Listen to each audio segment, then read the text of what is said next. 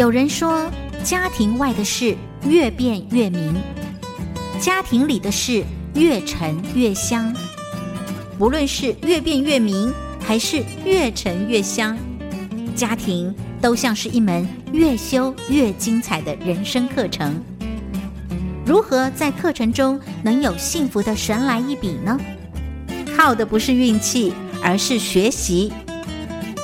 欢迎收听由刘荣香主持的《生活加一笔》，让关心家庭的你天天都能幸福加一笔。听众朋友，大家好，欢迎收听佳音电台的《生活加一笔》，我是节目主持人刘荣香，非常开心在每个礼拜一的五点到六点钟。在空中跟你一起来聊生活中大大小小的事情，我们都尝试从家庭的视角回来看这些不同的事情。同样呢，在呃节目当中呢，我也非常的渴望吼，听众朋友听生活加一笔，我们的幸福天天都可以加一笔。今天在节目当中，让我们的幸福有机会可以加一笔的呢，是两位家长。是听众朋友常常在听我节目的时候会发觉到，说我常常在谈一些不同的议题，我都会邀请呃，在曾经经过我课程当中呢，我们一起共学过的一些家长好伙伴们啊，从他们实际的操作经验当中来分享他们的故事，就是不单单只有我自己说，发觉到说我什么都是我自己讲，老师都是你说的，是吗？我们有一些实际的实作和参与，因为。这一些家长的实际参与，不管是课程，不管是工作方，有一些是系列性质的，这些一路上走下来呢，我觉得都给我很多很多的提醒。就像就像是我常说的，我每次常都这样讲，我是一个很有福气的人。这个福气是因为我到台湾不同地方，带着一些想法，就去那边交朋友。我不是带着一堆东西跟圣诞老公公一样去发礼物，我没有那么多的礼物，我只带了一些好奇去分享我所听到的一些事情。然后更重要的是，到每个地方都听到好多家长因为了一些课程或者一些系列、一些工作坊，我自己收到了一些他们家的故事，然后还有他自己转变的一些地方。更重要的是。在他们的生命经验当中，回过头来给了我好多的提醒，以至于我回来修正我想做的事情和我所说的东西。因为在数位时代，确实好多事情都在转变。在转变历程当中呢，我们真的是带着一个电子世代成长的家长角色，来面对数位时代更新而变化的一切新挑战。在这个挑战过程当中呢，今天两位家长就会分享一下他们自己在挑战的过程当中有一些什么样的有意思的故事。我想我用“有意思”两个字表示里面挺有意思的。我们今天聊一个题目，叫“数位时代共学世代”。先把两位家长介绍出来，我就称呼一个朵朵妈妈好了。好，朵朵妈妈跟听众朋友问候一声。大家好，我是朵朵妈妈，很高兴有机会可以在空中跟大家相见。哦，是跟空大家相见，哈，那你就很高兴呀？对，因为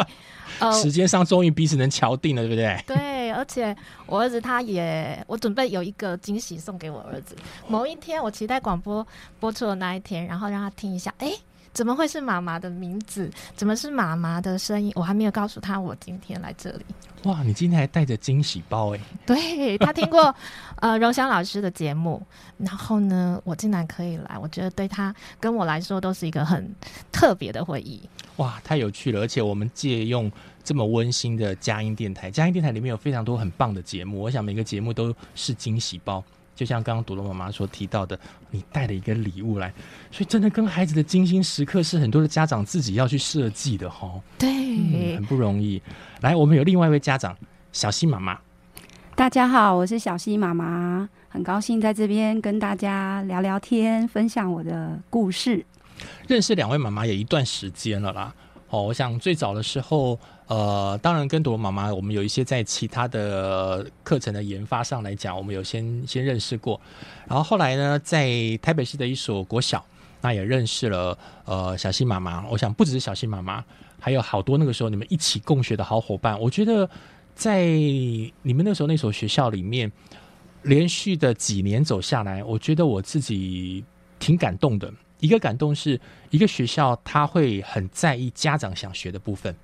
然后听到家长一些想学的一些事情，不是只有我想有不同选择啦，可能就很多元，各种学习都有。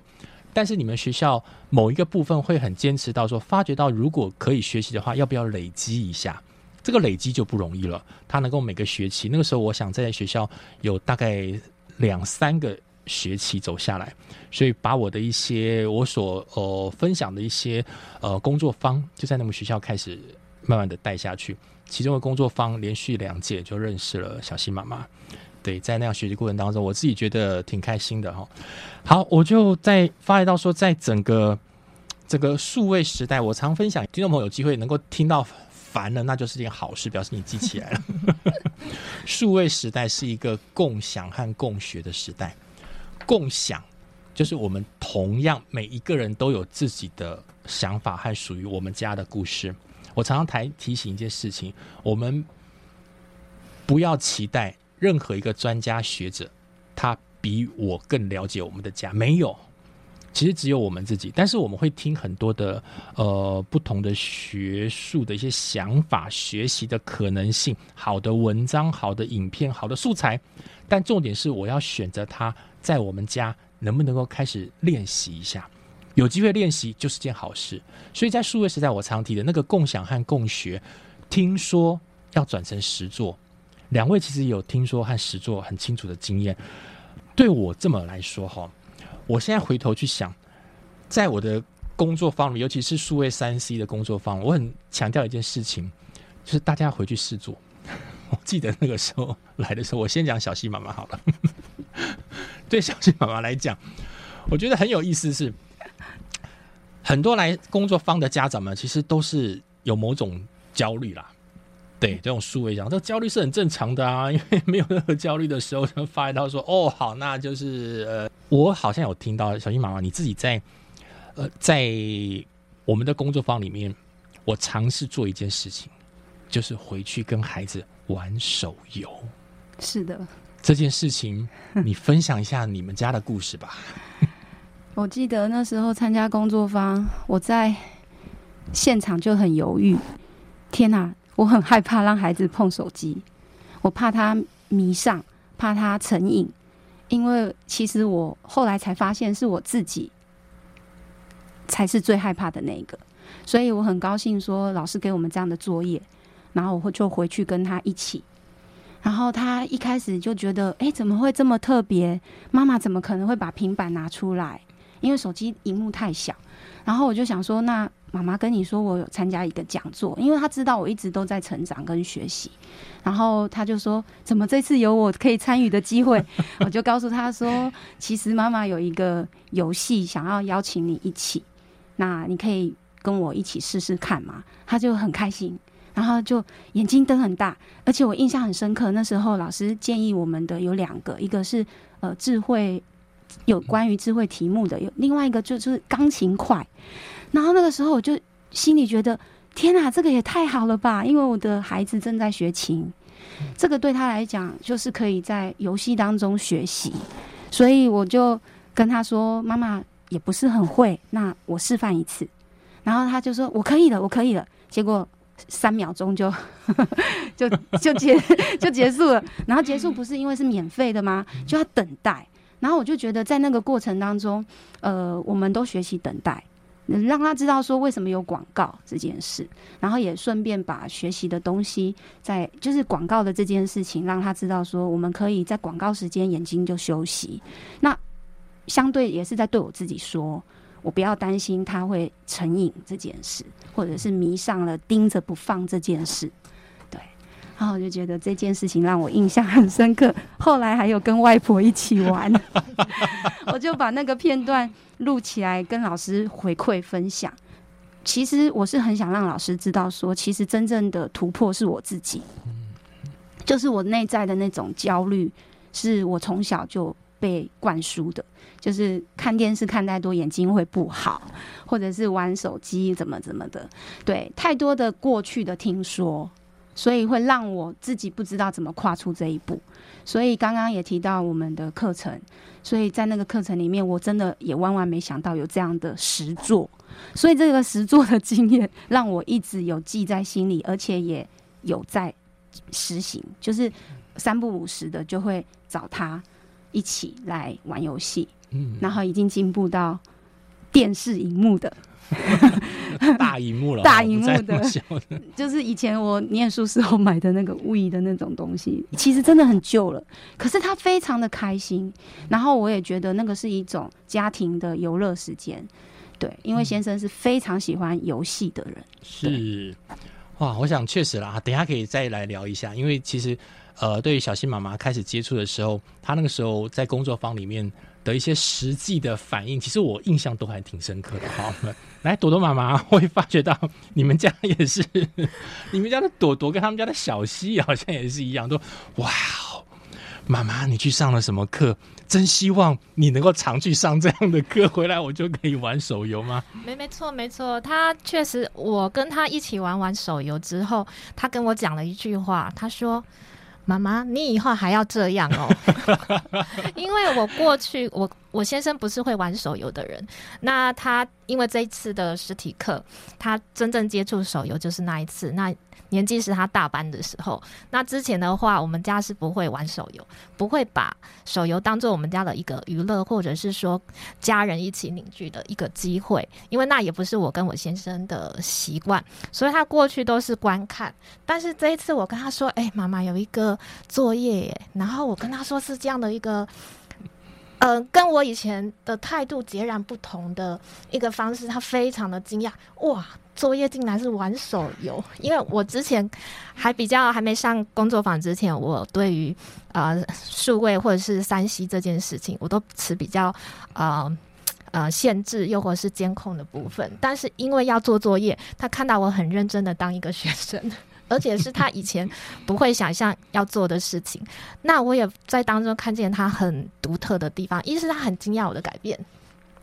愿意先去了解；第二，我也看到了，其实，呃，我后来就是下载类类似于我童年的玩电动的魔术方块，因为我觉得可能比较适合他这个年龄。但是他好像很快就可以掌握，譬如说，那个掉下来小方块要怎么旋转。我发现有一些我未必需要事前教他，他们就有一个天生的灵巧度，知道怎么样去玩。虽然可能要尝试，对，但我就当中，我觉得他给我的反馈是对于我形象的一个调整。原来妈妈是是一种形象的破灭？对，然后他也认得，就是因为要下载嘛，所以手机或平板上就会有那一款的小图案。他有时候看到我的说：“妈妈，我们什么时候可以再来一起玩？”但是这会唤起当时一些美好的回忆。那我觉得也颠覆我对于所谓手游的一些想象，因为荣香老师有介绍一些比较适龄或者是比较。嗯，潜在多功能的一些手游，我觉得打破我以为觉得它就是很机械的在按，或者是只是纯粹娱乐性，原来它还可以找就是连线，然后可以找其他你不认识的人一起参与。我觉得好像破除我一些比较封闭式的迷失，原来有一些不错的，其实在他未来比较大的时候，自然而然接触的时候，我觉得多一些话题啊，去分辨什么叫做好，然后我觉得是突破我自己的心房，嗯然后我的小孩也很欣赏，我有比较开阔的心。好，我想呃。我想在这个工作坊里面啊，当然没有办法一次在讲，在这个广播当中能跟听众朋友分享哈，所以嗯，一方面我觉得从他们两位在分享的实际经验当中，那个时候我们在提的手游，我常常是这么说，很多问我说，老师手游到底可不可以玩？我说没有什么不能玩，当然我们先扣除到一个年龄层，我绝对不会带家长们说你们去跟三岁以下的孩子玩。或者甚至学龄前的孩子该去怎么处处理的时候，那有别的不同的选项。当然，每个都有不一样的想法啦。好，我只是在提醒一件事情：第一个，数位时代它目前看起来是一个不可逆的趋势。当它是一个趋势之后，我们要怎么去面对这个趋势？我们怎么去跟这个趋势相处？用一个正向好的方法去迎战都可以哦，应该是迎接这样的一个新的趋势。那父母当然是要走在孩子前面啦、孩子还小的时候，所以我们能做的事情就是把握我上次常提的哈，在上一集还有我之前常提的那个叫三一律，我们可以一起选择、一起玩、一起聊，会在这样的过程当中呢，有机会用适龄的手游，能够协助孩子用一种开心享乐。然后，同样的，在玩的过程当中呢，我们也能够产生一些语言，那个语言是孩子心情放轻松了，也愉快了。然后我们开始聊一些我们想说的话，总比跟他说都不可以玩，然后他心里痒痒的，想尽方法，有一天想要去偷玩一下，该有多好。然后开始去瞒着你做很多很多，你后来才发现不愉快的事情。与其这样，我们会提前预做准备。重点是陪孩子经历那个历程。听众们，我们先休息一下，听一段音乐。回头来呢，我会更呃进一步的跟两位家长，我们来聊一下，在我们整个共学的过程当中呢，我也发现有一些像你们所说的，你们自己的观念上的一些转变，还有期待，尤其是。难道玩完数位或者一些概念调整之后，会有机会增进我们家人关系吗？有这种事吗？我们待会回来。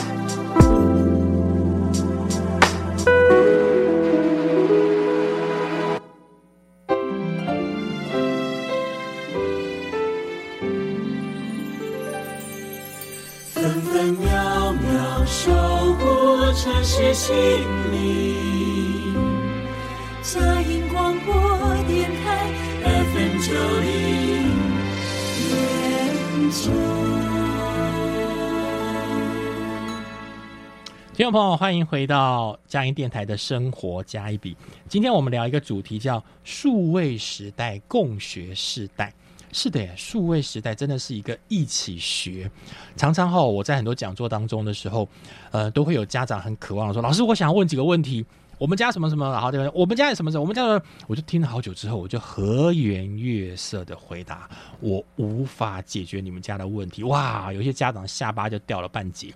老师，我来这边就是要请你告诉我的，你竟然不能告诉我 yes or no，他就非常非常的紧张，更多的忧虑。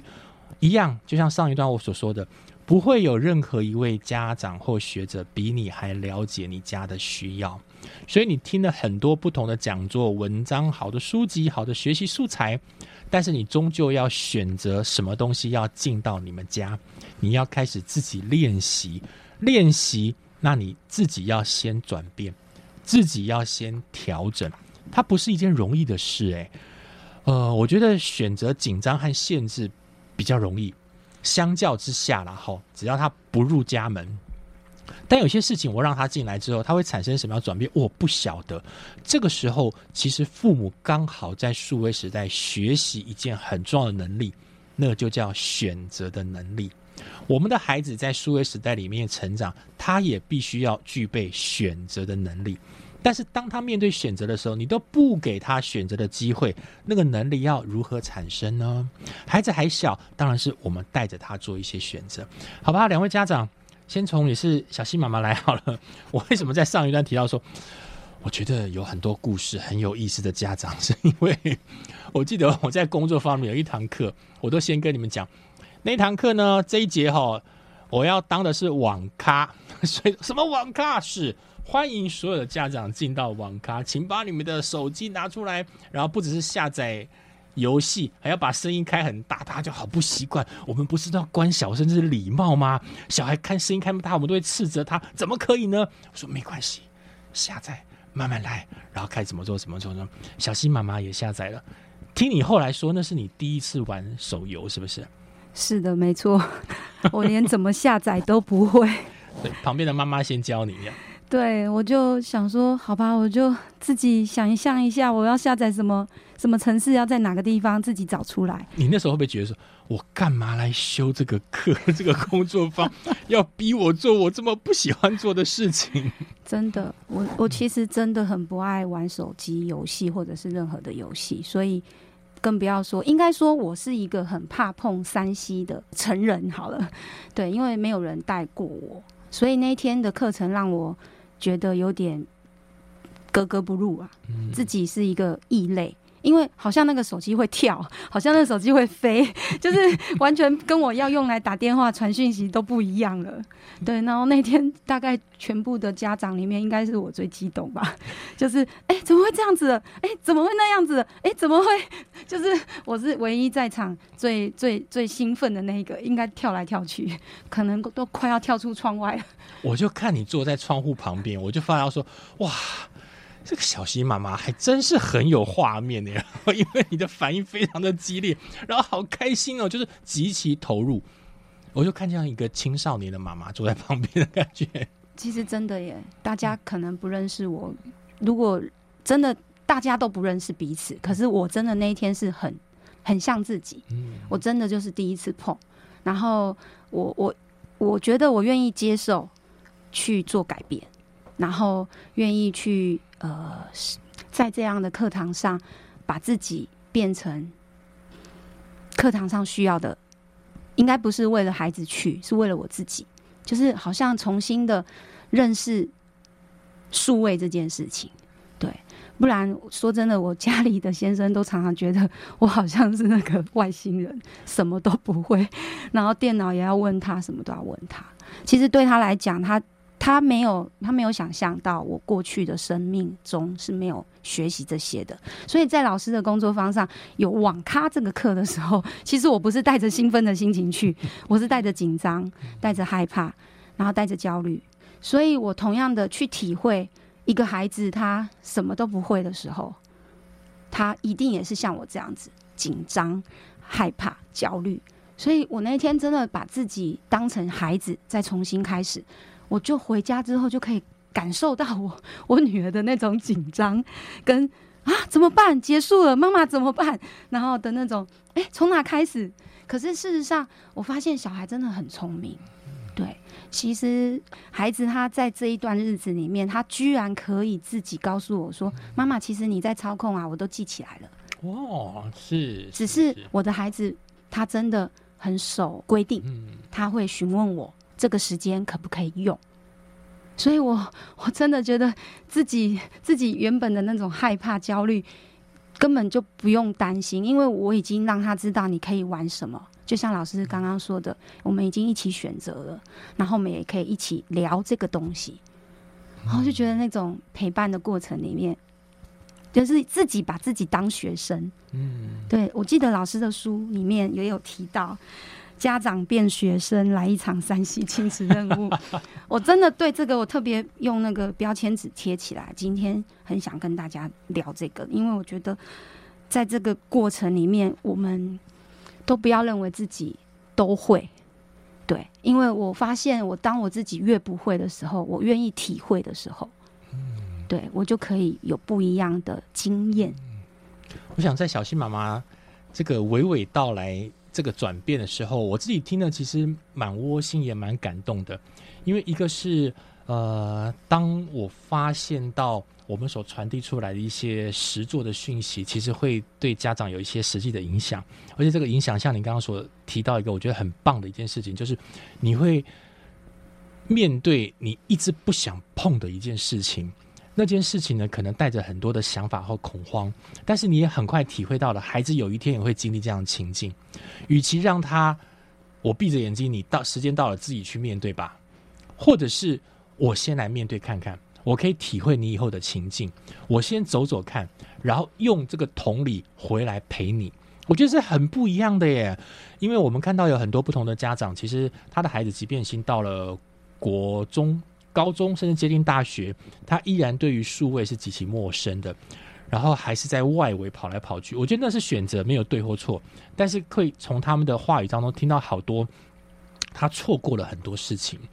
所以，如果我们的孩子还在小的时候，其实自己先经历一些不同的经验，这个经验过程当中，我想在刚刚小新妈妈所提到部分，刚好是符合我所提到的三一律里面谈到那个律，那个律叫自律。自律就像我所说的，不会是告诉孩子你该怎么做几个步骤，他就能自律，贴在墙上做不到。没有，你要带着他。所以，当你去经历他同样经历之后，你的孩子会出现：我很想玩，但我知道这个时候是不可以的。这个时候是可以的，可能一方面孩子小，他还不会去争取他的权益，但是就是因为小，所以他知道是有结束的时候，是有什么时候可以玩，什么时候要允许的时候。我觉得这个律会养成一个好习惯哈，我觉得是非常非常棒的。朵朵妈妈，我想因为你们的孩子其实也都差不多在今年也是刚上刚上小学嘛，对，小一，对，所以在实际上面，你在这个课当中也是有一些像你上一段所提到的一些呃转变。你也来分享一下。呃，玩手游，我觉得那一堂课的气氛是很独特的，我印象很深刻。对我也是在下载或者是投入玩的过程中，自己好像在一个呃与外人隔绝的状态。然后我听到大概大家已经玩了大概半小时一个小时。老师呢，声嘶力竭，也不到声嘶力竭，就有点大声，但是没有人理我。对你那时候自顾自的说，没有人理我，然后就就是要马上截止，是大家很难一起起步的。我觉得那印象深刻，因为对我自己当时投入来说，我也发现自己虽然我可以平常都不玩手游，那也不是我们家的习惯，可是当我尝试去做的时候，不自觉，而且也会。无法自控的就开始血，就是血脉喷张，想要把这件玩游戏这件事情做好，就是不自觉的被牵引。我觉得这个体会对我来说是非常深刻的。我比较虽然我的小孩还小，他也跟我一样可以不需要玩手游，但是我觉得或许他。这也给我一个很好的经验，就是他未来啊怎么去看待有人是这个样子，又或者是说有一天我看到他这样子的时候，我怎么可以事先跟他沟通一些玩的规则，又或者是说去体会他可能心境上的变化，而不是那种呃这不相干，以至于虽然我了解，但是实际上有参与还是会有不一样的体验。那对我来说，那两个字。去体会、去同理，对我来说是一个很很重要的一个学习，而不是我自己单方面用一个比较权威或家长式的去想啊，帮他分辨一些选择，而是我在当中体会了，去让他有一个思考的机会。对，我想在这个过程当中哈，你这样一讲，我就有一种熟悉的情境回来，因为我常常在不同地方会带家长网咖的课，没有啦，其实就是让大家那个，我还带很多的学校老师，因为那种培力的课程，老师们也是啊，呃，手游对我来讲没什么太大兴趣，一点兴趣都没有，说 OK 没有问题，就慢慢开始玩的时候，都出现同样一个状状况，就是没有人理我。只要投入进去之后，真的就没有人要去特别理的。我要说的是，不是逼着家长去体会这个情境，而是家长进到那个手游情境之后，自然而然的，就像刚朵朵妈妈所提到的血脉喷张以外，我想那个小溪妈妈一定会谈到好多好多不同的一些想法一样。这些所有的想法呢，都会让我开始控制不住自己。可是，在这样控制不住的同时呢，我们其实对孩子进到游戏当中多了一个体验。那个体验就是有一天他在这个环境里面耳朵封住是有原因的。原来这个原因呢，就是他进到了手游情境以后，会自然而然他的专注就投全部跑进去了。当我们对这样多了一点点体认之后，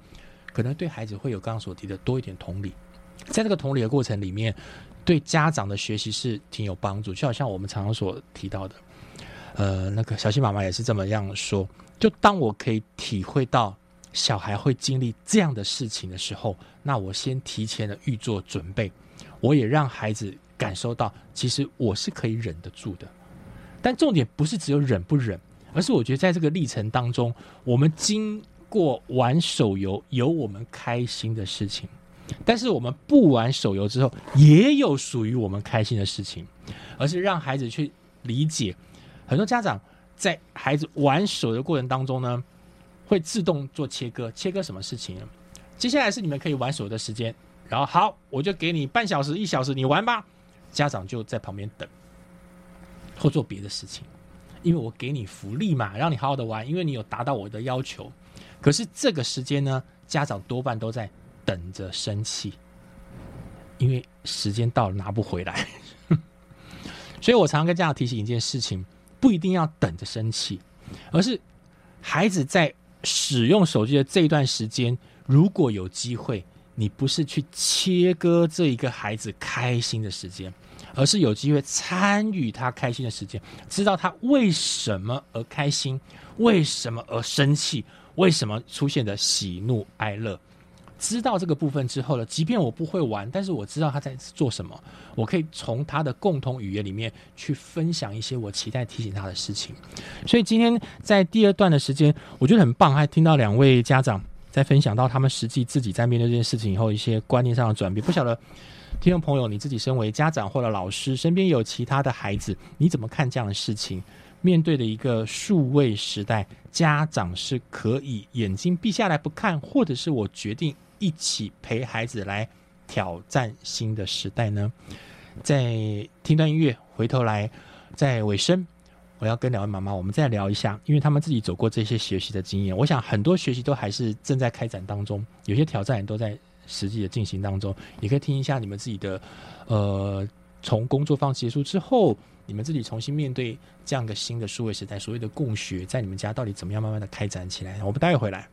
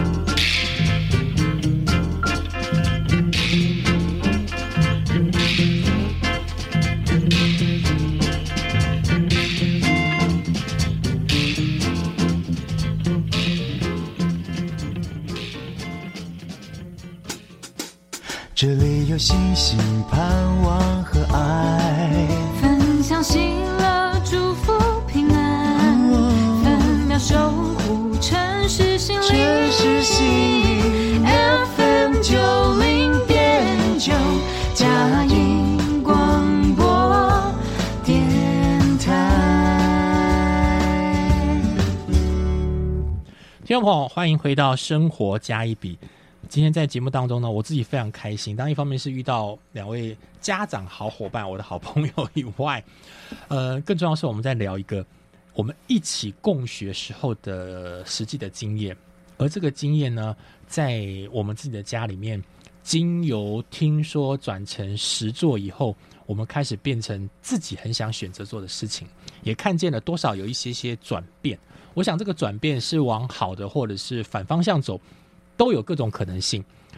还是一样，我们不会因为做了一个对的选择之后，从此人生就改变了，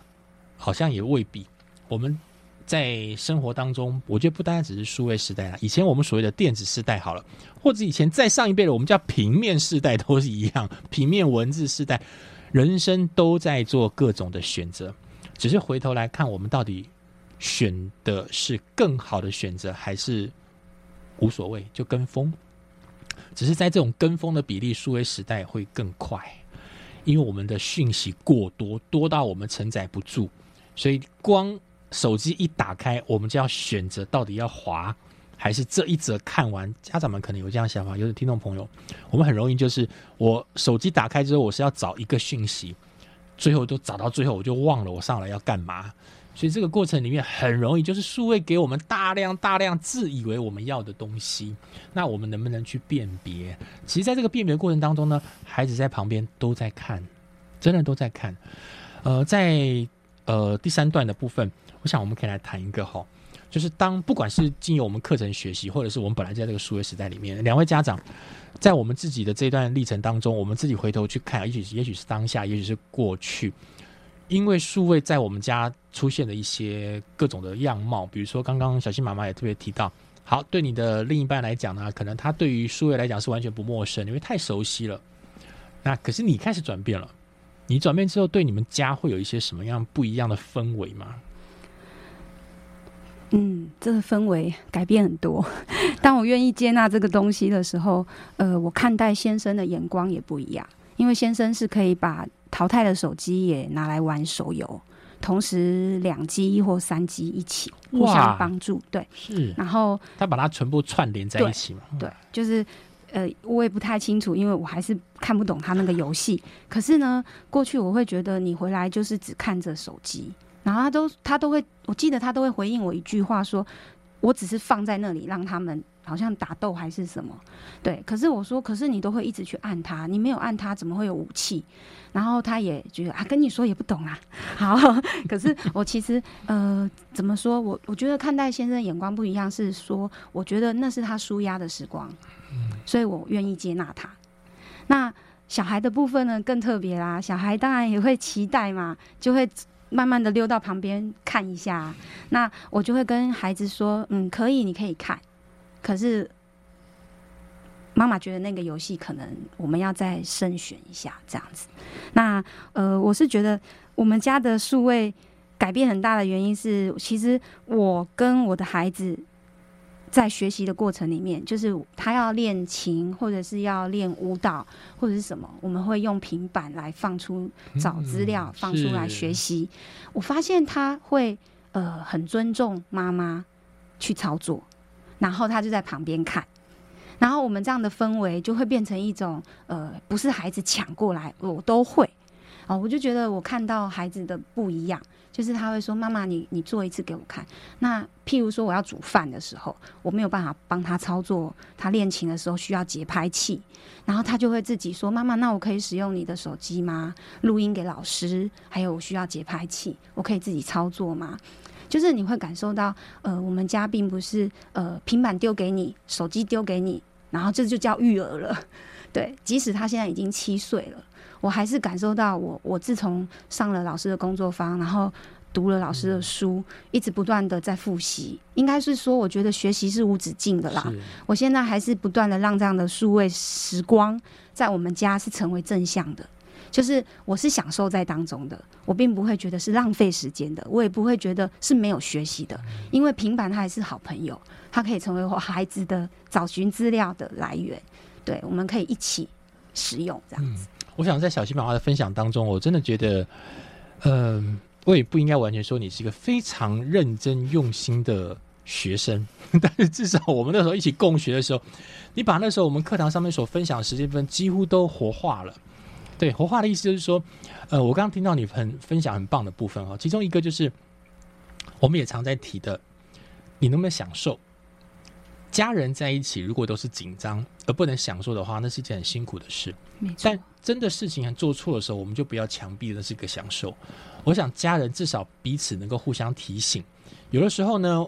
呃，对孩子来讲，看到家里面非常喜欢玩游戏的那一位大人，孩子会靠过去很正常，是因为孩子多半就看着他最喜欢的亲人，可是他看他的眼睛，那个亲人的眼睛呢，看的是荧幕，他就转过去了，就跟着过去了。所以我的意思就会常常在课堂当中提醒是，很多孩子不会不是不能碰手游，而是要碰适龄，不是超龄。所以对于小新妈妈就会开始去思考一件事情：你可以看爸爸在做什么，但是那个可能并不很会很适合你。对，但不是讲完，而是我们接下来可以带些什么事情。第一个碰到他适龄的手游，当然今天在节目当中我不太可能谈这么多什么是适龄与否，但是适合孩子的年龄的手游是很重要的。是第二件事情，你们家在使用的是一种工具性的使用，孩子在使用过程当中不是只有娱乐，而是工具，所以他很喜欢舞蹈，他很喜欢音乐。网络上真的有一些很不错的工具哦，App 哦，或者是 YT 里面的影片哦，很好。我们都知道让他怎么去辨别，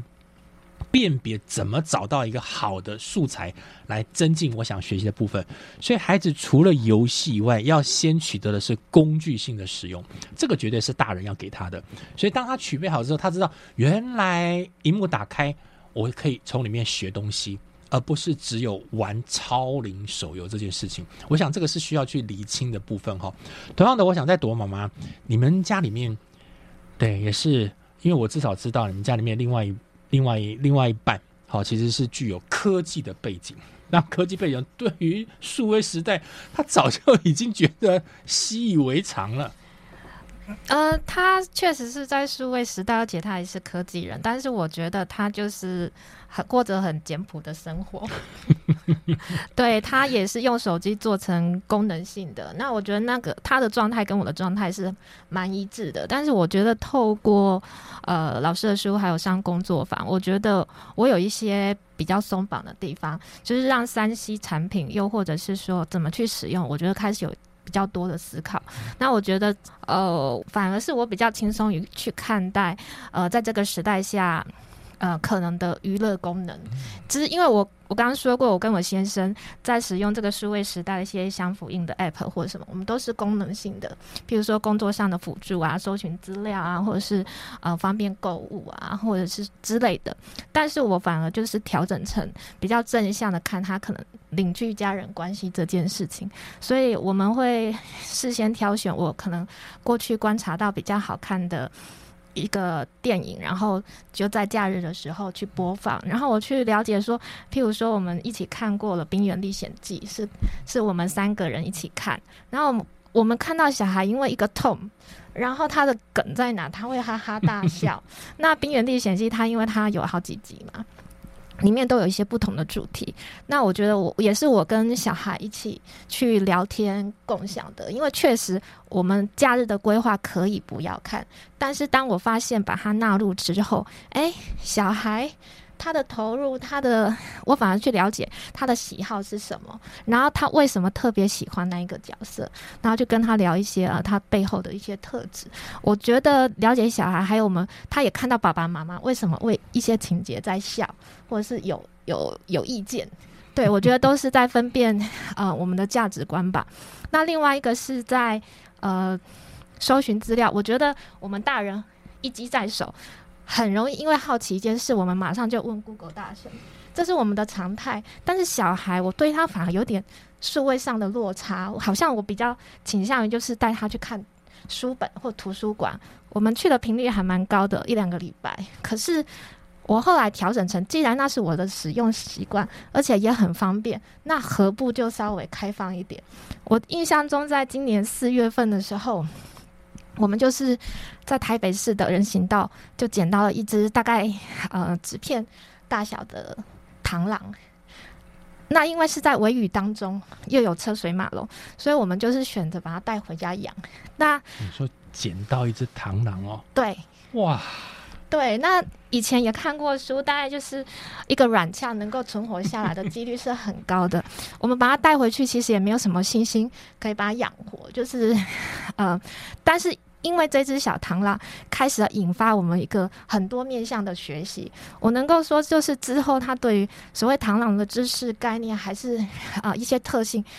它比一些一般我们可能去图书馆借的，它可能国小或者是学前的一些绘本或者是知识型的书都还要来得丰富。那是因为他开始会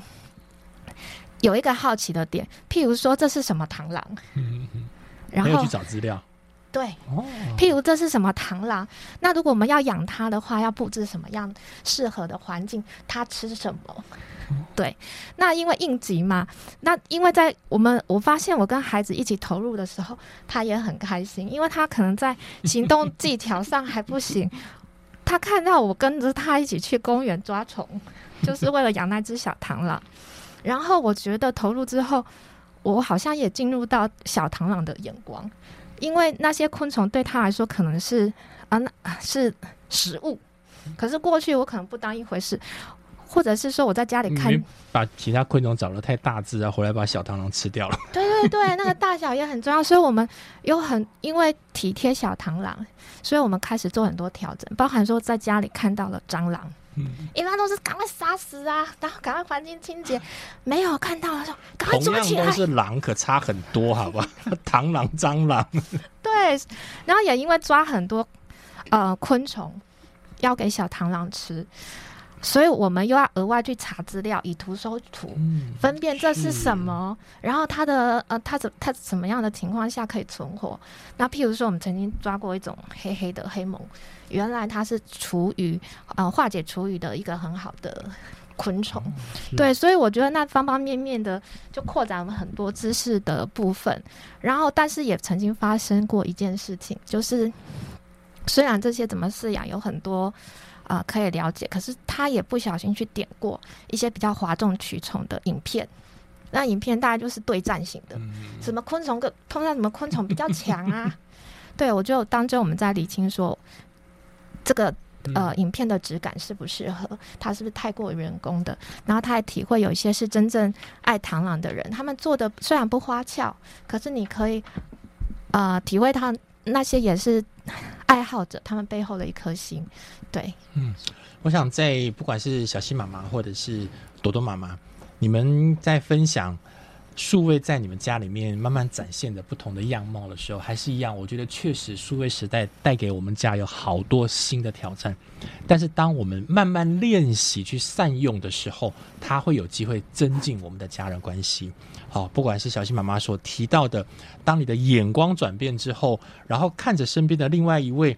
做的事情也是挺有趣的，然后回头看看我可以怎么